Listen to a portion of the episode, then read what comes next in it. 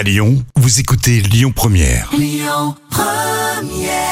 Bonjour Rémi, bonjour Jam. Comme tous les jours, on jette un œil aux audiences. M6 est arrivé leader hier soir. Le film Bohemian Rhapsody s'est imposé avec 4 millions de personnes derrière leur télé. Ça représente 21% de part d'audience.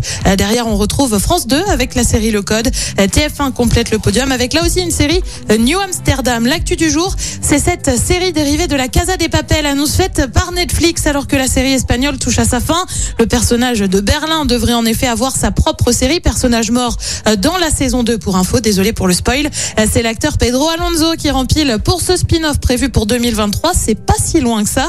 La partie 2 de la saison 5 de la série, elle doit arriver demain sur la plateforme. Et puis, autre plateforme, puisqu'on va du côté d'Amazon Prime avec un petit événement, un documentaire qui arrive aujourd'hui. Le titre euh, Controlling Britney Spears, c'est signé du New York Times qui avait déjà réalisé Framing Britney Spears. Le but, revenir sur la tutelle de Britney, tutelle dont elle s'est libérée depuis maintenant quelques semaines. Un documentaire qui sort en France à l'occasion des 40 ans de la star aujourd'hui. Et puis côté programme ce soir, euh, sur TF1, on retrouve la série Rebecca. Sur France 2, euh, comme tous les jeudis, c'est envoyé spécial avec un dossier sur le gaz hilarant. Sur France 3, c'est le film Sans froid. Et puis sur M6, on parle gourmand et croquant avec le meilleur pâtissier. Euh, C'est à partir de 21h05.